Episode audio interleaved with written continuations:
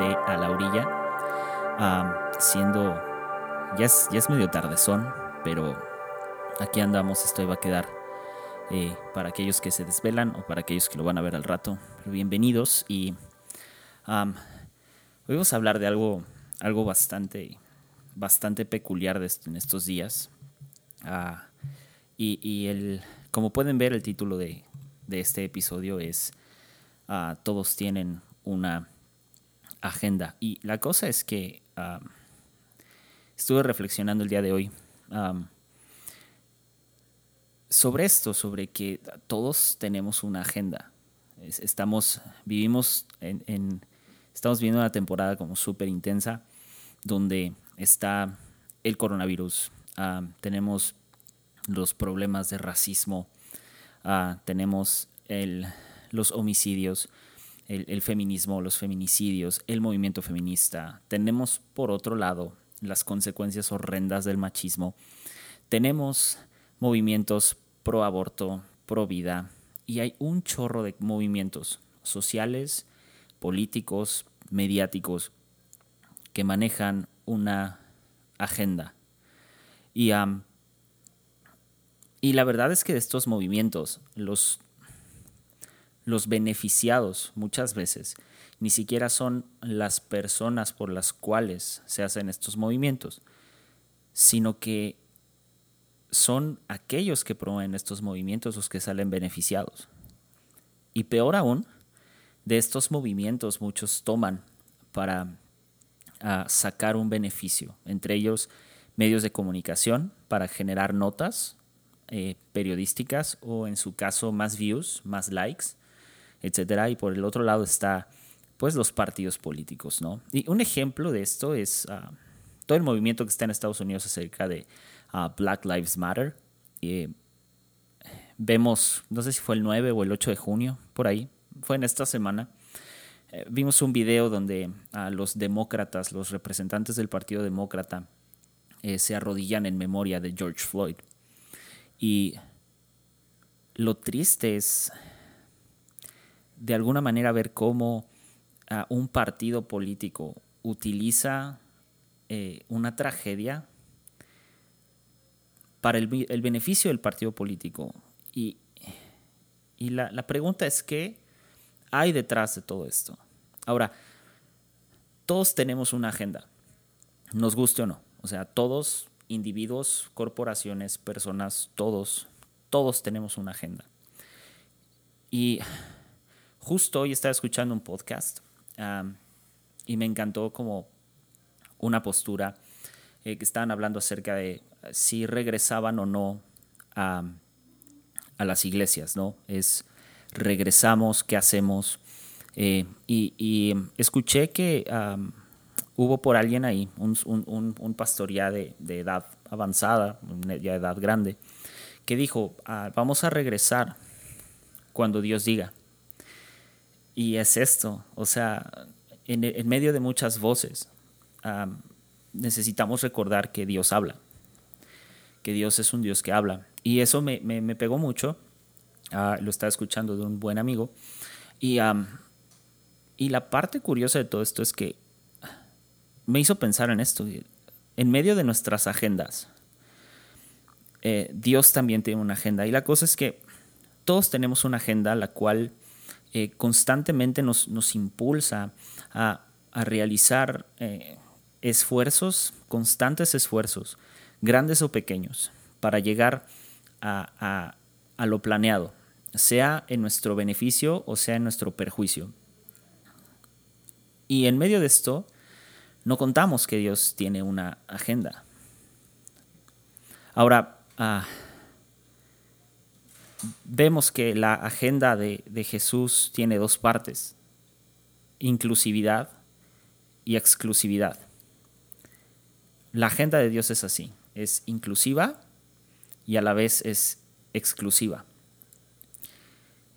Y tengo, tengo una bronca con esta parte como cuando hablamos como de la agenda o del plan de Dios, porque cuando hablamos de esto lo hacemos casi siempre como de una manera profética que en ocasiones raya en a, veces adivinación, como que tratamos, estamos bien preocupados por predecir el fin de los tiempos, el fin del mundo y vemos cosas que suceden alrededor del mundo y las queremos encajar y, cuadrar a veces en, en, la Biblia.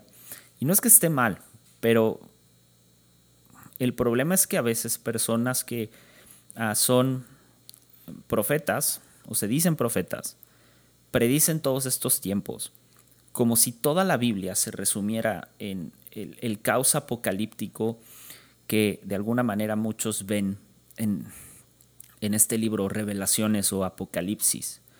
Y entonces aterran a los cristianos para que de alguna manera se porten bien y se arrepientan de todos sus pecados y, tienes que estar a cuentas con Dios y tenemos todo esto, lo cual es correcto, pero no es la forma desde mi punto de vista. Y por otro lado, con este tipo de cosas condenamos a todo el mundo por su manera pecaminosa y errónea de vivir. Y en medio de todo esto, en medio de esta de todas estas circunstancias que estamos viviendo, de este mundo caótico de 2020, que ojalá se resete este año, está la otra parte de que la iglesia se siente ofendida. La iglesia se siente ofendida constantemente por un chorro de cosas, pero en especial se ofende por la inclusividad que Jesús, que Jesús predica y por otro lado se siente ofendido por la exclusividad del mundo. Y al mismo tiempo el mundo se ofende, perdón, por la exclusividad de la iglesia. Y lo voy a lo voy a lo voy a explicar un poco más adelante, pero lo más triste de todo esto es que nos inclinamos a, minimizar ambas ofensas, ya sea que eh, provocamos o reducimos eh, al mínimo el llamado inclusivo de Jesús o le restamos importancia a las afirmaciones exclusivas de Jesús en los evangelios. Y por desgracia, cada vez que hacemos este tipo de cosas, terminamos con un Jesús hecho a nuestra propia imagen, hecho a nuestra conveniencia. Y ese es un peligro bien grande. Y, deberíamos de celebrar las dos, porque esta es la, polaridad que hace que Jesús sea eh, irresistible, que lo que creemos sea tan, tan convincente y tan, tan único. Y es, y es en medio de esto que ah, quiero hablar acerca como de la agenda que de alguna manera Dios tiene y Dios preparó desde hace tiempo. Eh, los evangelios retratan a Jesús como como un Mesías que yo no sé si lo ven así, pero constantemente hace que los fariseos peguen de corajes y, los hace, o sea, literal, a veces hasta pedazos, pero, pero los hace enojar mucho, tan es así que comienzan a probar a, Jesús con muchas preguntas que hacen a veces malintencionadas. Y, y es por esto, porque el mensaje de Jesús presenta esperanza y al mismo tiempo los milagros son la evidencia tangible del reino de Dios. Y no conforme con eso, sino que este tipo de, este mensaje, esta, estos milagros y esta, eh, esta esperanza la celebra con aparentemente las personas equivocadas al mismo tiempo Jesús no, no forma parte de la élite religiosa, ni siquiera les rinde pleitesía a la, a la élite religiosa, no los llena de halagos ni les dice bien hecho, siervo fiel. Y, o sea, está constantemente empujando en contra. Porque al final Jesús no se rige por estas categorías, por las categorías religiosas de ese momento.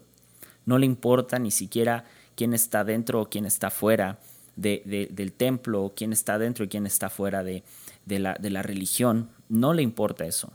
No se les une tampoco en, en, descartar a los pecadores comunes, sino que hace todo lo contrario. Jesús se sienta a comer con ellos con publicanos, con prostitutas, etc. No, tampoco le tiene miedo a ir a sus casas, no le tiene miedo a, sus, a su impureza, según los fariseos, no le asustan tampoco las costumbres de ellos y tampoco les, le asusta el pasado ni el presente de estas personas.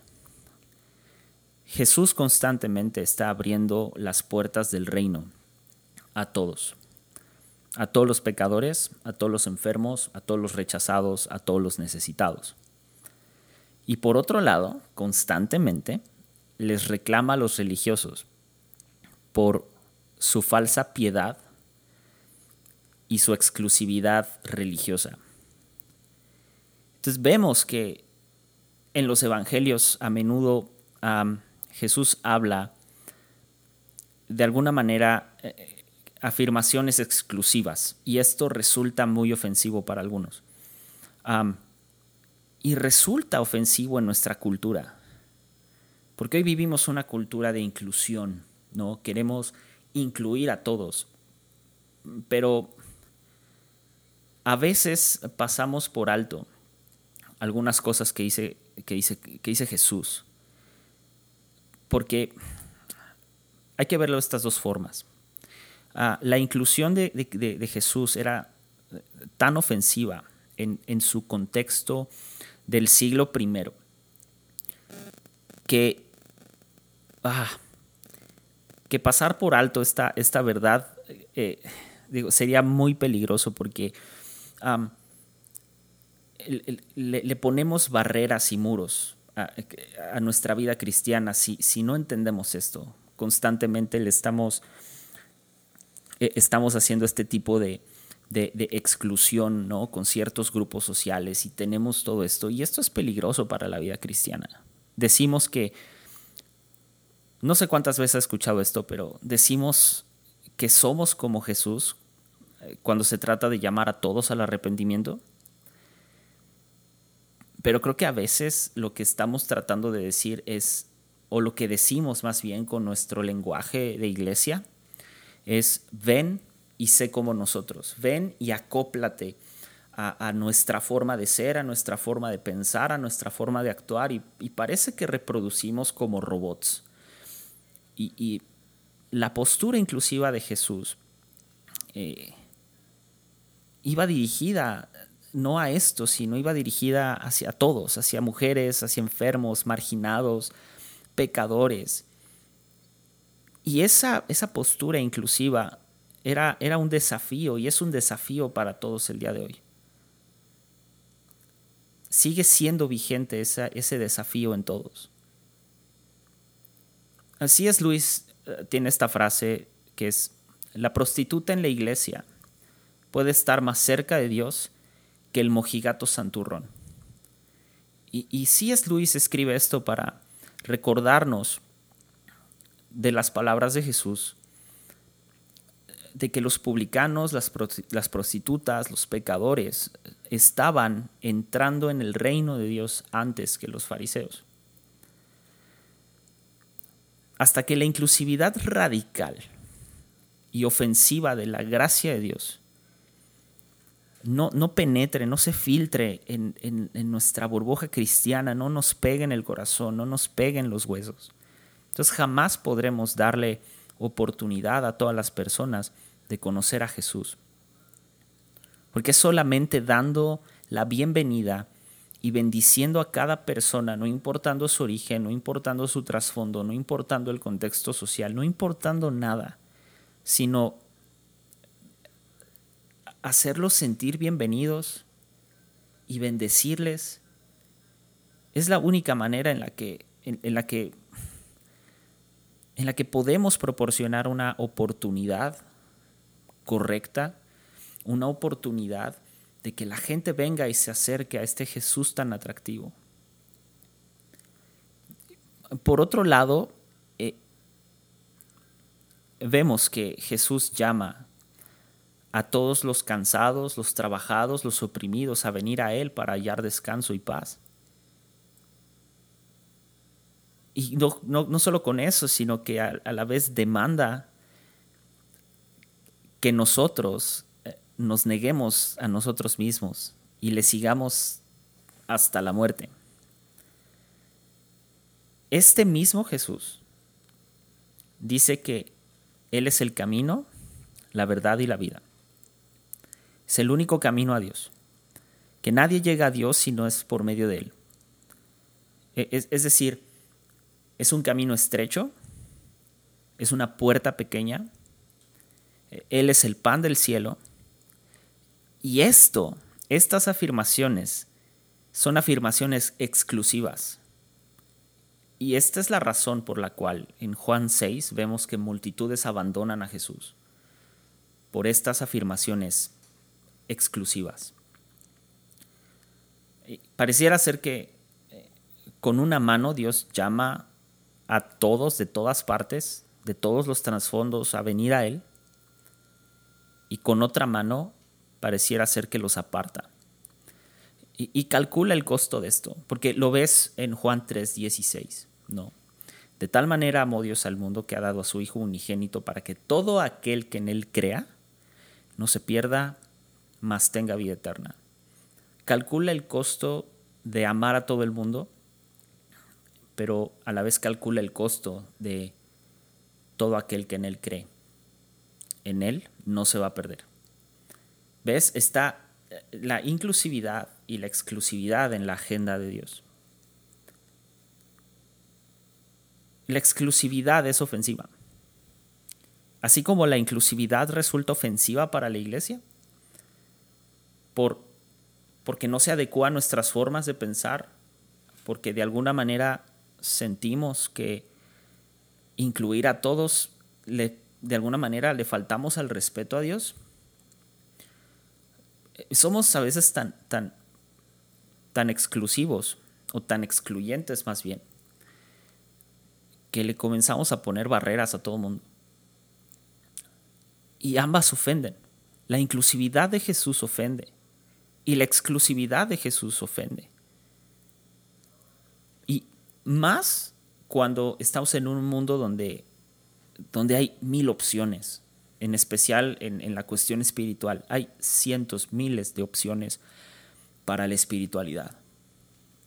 Jesús está, Jesús está constantemente diciendo que el corazón que puede recibir la gracia es el corazón que le busca, es el corazón que se arrepiente, es el corazón que reconoce que Él es el Salvador. Porque el arrepentimiento es el intercambio de una agenda amoldada a nuestros propios intereses por la agenda de Dios. Y, esa es una agenda que, que incluye todas las esferas de nuestra vida. La agenda de Dios no involucra una, una cantidad de reglas para santificar nuestra vida, sino que la agenda de Dios involucra nuestra vida terrenal. Involucra cómo vivimos, cómo trabajamos, cómo amamos, cómo damos, cómo respondemos, cómo adoramos, cómo nos expresamos, qué compartimos, a quiénes les compartimos, cómo amamos a nuestro prójimo, etc. Involucra nuestra vida terrenal. Y conociendo este Jesús doblemente ofensivo, esta agenda de Dios doblemente ofensiva, es la manera en la que tenemos que comenzar a desenvolvernos. Jesús dijo que él, él vino a llamar a los pecadores al arrepentimiento. Y la iglesia, por un lado, se ofende de que el llamado de Jesús sea para pecadores, porque constantemente la iglesia quiere amoldar a otros bajo una regla de cultura organizacional y reduce el reino de Dios a un constante hacer dentro de un determinado espacio bajo determinado rango, bajo lineamientos determinados por el hombre. Y por otro lado, tenemos al mundo, un mundo que se ofende de un Dios que los llama a arrepentirse. ¿Ves? ¿Ves, estas dos cosas? una ofensa de la iglesia y la ofensa del mundo. Es, es por esto que constantemente lo que llamamos el mundo minimiza cada afirmación exclusiva de la iglesia, porque así se siente. Es, yo tengo que hacer una cantidad de reglas para, para estar dentro de las filas del cristianismo. Y no sé cómo expresar esto, pero la exclusividad de Jesús la, estamos llevando a, a niveles donde pareciera ser que la gracia y Jesús ya no resultan suficientes, sino que ahora tenemos el A más B más C igual a ser cristiano. Es la gracia más los programas, más los encuentros, más no sé qué, tantas cosas, más el servir dentro de la iglesia. Entonces estas tres significa ser cristiano. O significa seguir a Cristo y no es así la iglesia minimiza su llamado, el llamado que tenemos de parte de Cristo, ese llamado inclusivo cuando reducimos a Jesús a una insignia de honor exclusiva para la gente de la iglesia. Que, y pensamos que la obediencia y los constantes intentos de comunión con Dios, como lo es eh, y no es que no sean importantes, pero le hemos dado mucha importancia a ciertas prácticas que pensamos que con eso tenemos comunión con Dios y estamos bien con Dios. Pero muchas veces lo que Dios quiere es simplemente que te sientes y escuches, no que te sientes y hables. Estamos llenos a veces de un montón de prácticas y que le hemos puesto tanta importancia porque pensamos que a través de estas prácticas nos vamos a acercar más a Dios y vamos a estar bien con Dios. Y sabes, creo que con esto hacemos a un lado que Jesús Jesús nos quiere cambiar a todos y al mismo tiempo quiere cambiar todo. Pero lo quiere cambiar no a través de ah, de, los programas más atractivos de, la iglesia, no lo quiere cambiar a través de los grupos de, alabanza súper bien producidos, no los quiere cambiar a través de, del, grupo, eh, del grupo social al que perteneces, llamado iglesia local, sino es a través de cada uno de nosotros, por medio de su gracia es solo por medio de su gracia. E, en la gracia Dios, Dios hace esto. Él abre, abre el puño que está apretado, el puño fuerte del religioso, para comenzar a vivir con palma abierta. Y al mismo tiempo estrecha la visión del liberal, de aquel que es de mente abierta, para hacer dos cosas simplemente apuntar ambas vidas, la del religioso y la del liberal, o del libertino, como lo quieran llamar. Estrecha estas dos visiones para solamente apuntar a lo único que queda en el mapa, que es, es Jesús. ¿Cómo lo hace? Destruye el farisaísmo y las prácticas religiosas. Y, y destruye el, el, destruye el argumento del libertinaje bajo el argumento de la santidad, que es el ser apartado por Dios, provocando en ambos una resurrección la muerte y resurrección de Jesús en ambas partes. Mira, a veces la, iglesia es, farisaica cuando, cuando condena el llamado inclusivo a los pecadores, sino que abre las puertas como para ciertos pecados que no se ven tan grandes. Y al mismo tiempo el mundo es farisaico cuando condena el llamado exclusivo del arrepentimiento. La vida de arrepentimiento no es, es una vida constante, no es una vida de un solo paso. La transformación en Cristo es un proceso, no es, no es como que sucede de la nada. No con todos es igual. Y, y a veces con nuestras propias agendas comprometemos este reto, el reto inclusivo y el reto exclusivo de quién es Jesús. Y estas dos cosas, la inclusividad del Evangelio y la exclusividad de, provocada por el arrepentimiento, es lo que hace tan atractivo a Jesús. Es, es la señal de que de que solo en Él podemos ser todos bienvenidos y al mismo tiempo, por medio de la gracia, ser, ser todos salvos. Pero al final del día se resume a una, a, a una voluntad. A nadie se le ha puesto una pistola en la cabeza para recibir a Cristo en su corazón, lo que nosotros entendemos como recibir a Cristo en tu corazón, que es la gracia salvadora. Es una decisión personal.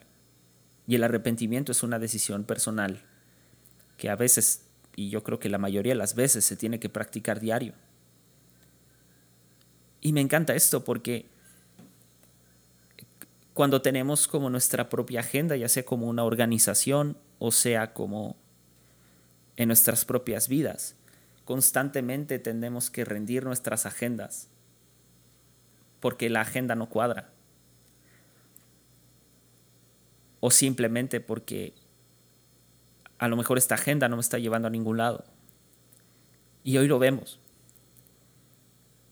En un mundo donde hay múltiples agendas, múltiples planes, múltiples propósitos, debemos de, encontrarnos con la agenda de Jesús,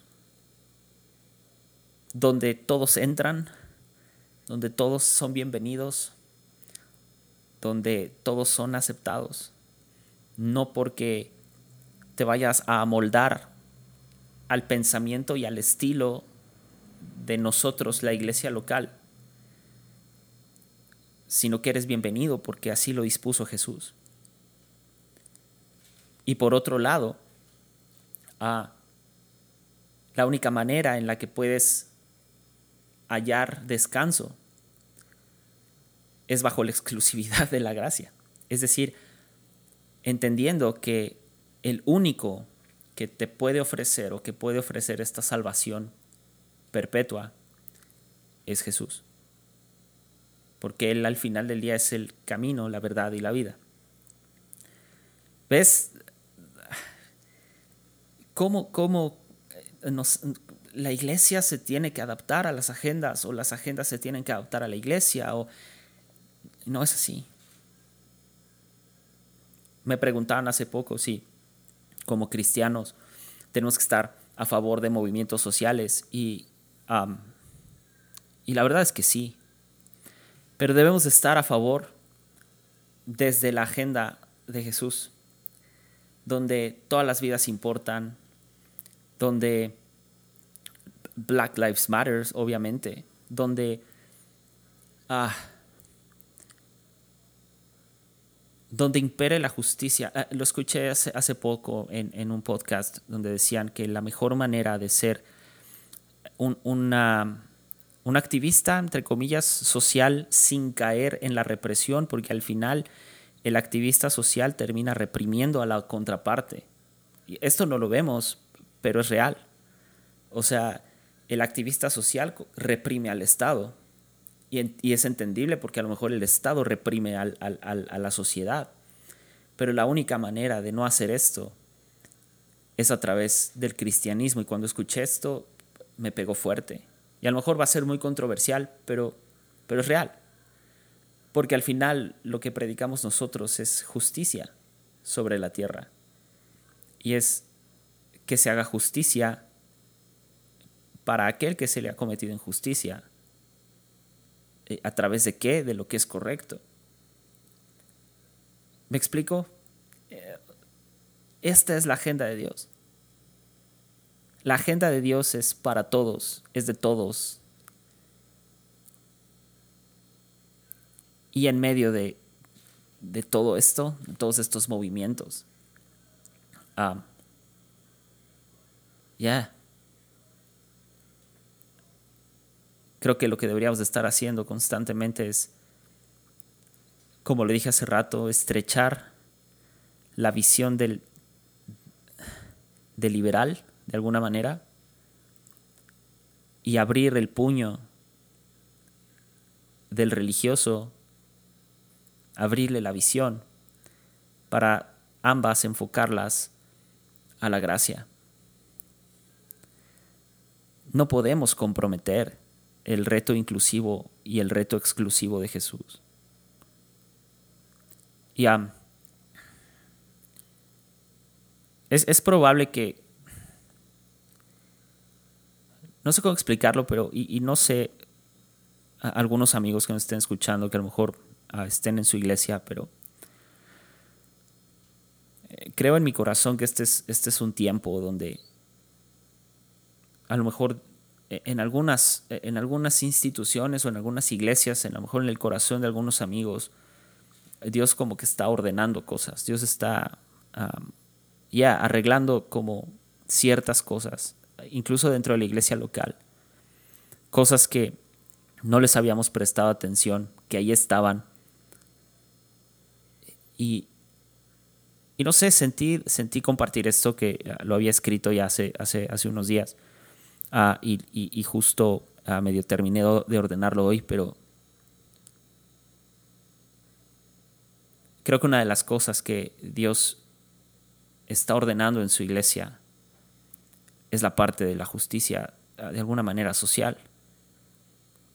Si no has escuchado el episodio con, con Lanu, hablamos un poco de esto, de cómo ella, siendo cristiana, siendo pastora de una iglesia en Ciudad de México, ella fue invitada a, cantar a una marcha feminista y, estaba en, la primera fila marchando hacia el zócalo, no, no recuerdo hacia dónde, pero, y lo platica en el podcast, ella estaba cantando ah, esta canción de Lo harás otra vez, en medio de una marcha feminista donde vaya a, la distancia y para muchos pareciera ser un movimiento totalmente, ah, vaya, hasta anarquista, por decirlo de alguna manera, pero vemos como una representante de la iglesia, una representante del cuerpo está metida ahí. Y metida en otros lugares donde por nuestra absurda exclusividad religiosa, no hemos llegado. Nuestro absurdo pensamiento de que pertenecer a una iglesia significa cuadrarse y pertenecer al cristianismo. Ah, no sé si me explico con esto. Y es una frustración bien grande porque veo al mismo tiempo un montón de iglesias también aprovecharse del movimiento de Black Lives Matter en Estados Unidos para ambas partes, tanto a favor como en contra. No solo políticos, la misma iglesia está tomando partido de este tipo de cosas. Cuando lo que deberíamos de hacer es empujarlo con la agenda de Dios, impulsarlo bajo la agenda de Dios. No bajo la agenda de alguien, no bajo la agenda humana, bajo la agenda de Dios.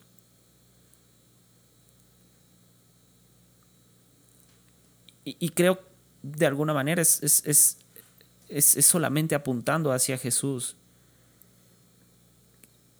Que, que, todo, toda lucha social de alguna manera cobra sentido. Lo vemos con Martin Luther King, apuntando constantemente a, Dios. Y si, si, tan solo fuéramos más compasivos, si verdaderamente tuviéramos eh, eh, este ministerio de la piedad, que es ministerio de la piedad, no es más que la, la voluntad dada por Dios para amar a otros como Dios los ama. Es, no surge de ti, surge de Dios. Es rendir esta voluntad a amar a Dios, entender cómo Dios me ama y de esa manera amar a otros, entendiendo cómo Dios los ama, sin importar cuán oscura tal vez pueda ser su vida en comparación a otras vidas, que Dios no hace eso.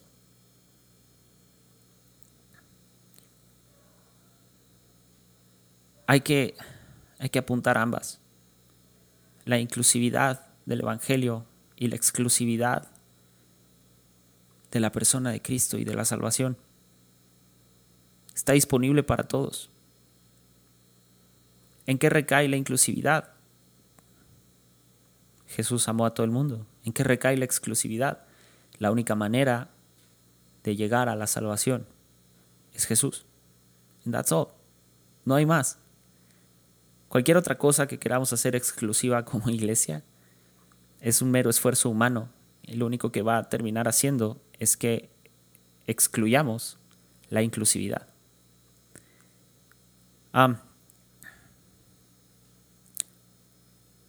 Y pensándolo, tal vez algún día, la, algún día, la iglesia ofrezca a un Jesús exclusivo sin su inclusividad. Y, y es probable que el mundo ofrezca un Jesús inclusivo sin su exclusividad. Ah, y, creo que estos días están por llegar. Y estos días van a afectar mucho la, la visión o la agenda más bien. Honestamente yo prefiero el Jesús doblemente ofensivo. El Jesús que incluye a todos, pero solo Él se declara como el Hijo de Dios.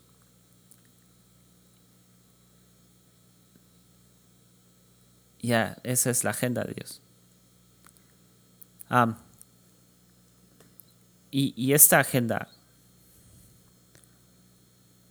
debería en el corazón de todos estar por encima de cualquier otra agenda. So, mi oración en, este, en este tiempo, que lo he estado meditando mucho, es primeramente que nuestras vidas, mi vida, tu vida, reflejen esta, esta inclusividad de Jesús. Que no tengamos por qué excluir de nuestras vidas a nadie, ni por su trasfondo, ni por su, su religión, ni, por sus conductas, ni sus preferencias, ni nada. Que nuestra vida refleje esa, esa inclusividad que tenía Jesús. Pero que al mismo tiempo podamos sin temor alguno y sin represalia alguna de otros, en amor, con la misma gracia que nos fue dada, con el amor más profundo que podamos cargar, predicar a un Jesús que es el camino, la verdad y la vida, y que solo, solo a través de él todas las personas tengan vida eterna y tengan salvación. y esto ha sido todo por el día de hoy. Ya es un poco tarde, pero trae esto en el corazón. Así que ánimo. Nos vemos a la que viene. Chao, chao.